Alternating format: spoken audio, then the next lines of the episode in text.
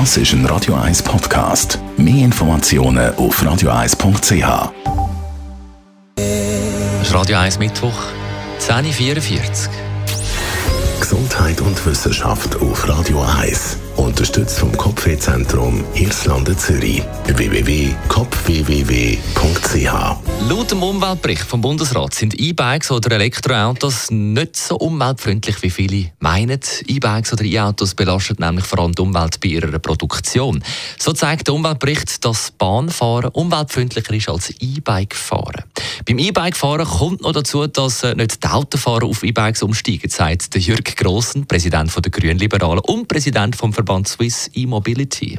Klar ist, dass wenn man natürlich umsteigt vom normalen Velo auf ein E-Bike, dann macht man etwas, was nicht sehr umweltfreundlich ist. Der Jürg Grossen findet den Umweltbericht nicht so detailliert verfasst, vor allem was die Produktion von E-Batterien betrifft. Also für mich ist klar, dass man das detaillierter anschauen müsste und nicht einfach, ich sage jetzt mal, äh, für die Firma Tesla einfach der amerikanische Strommix zugrunde legen, weil der ist natürlich nicht unbedingt sehr umweltfreundlich. Und es macht auch dann Sinn, wenn man eine Batterie nach dem eigentlichen Nutzen noch weiter brauchen kann. Die Batterie aber nachher braucht man so, sogenannte Second Life. Also das heisst, wenn man die nachher braucht, zum Beispiel im Gebäude, wie wir das machen, in unserem Gebäude noch als Speicher, zum erneuerbare Energie zwischenspeichern oder zum Netzpeak reduzieren, dann ist das sehr, sehr umweltfreundlich, weil ich ein Problem noch zehn Jahre im Gebäude einsetzen. So Jürg Grossen, Präsident der Grünen Liberalen und Präsident vom Verband Swiss E-Mobility, wo natürlich weiterhin die Elektromobilität als richtige Lösung für die Zukunft sieht.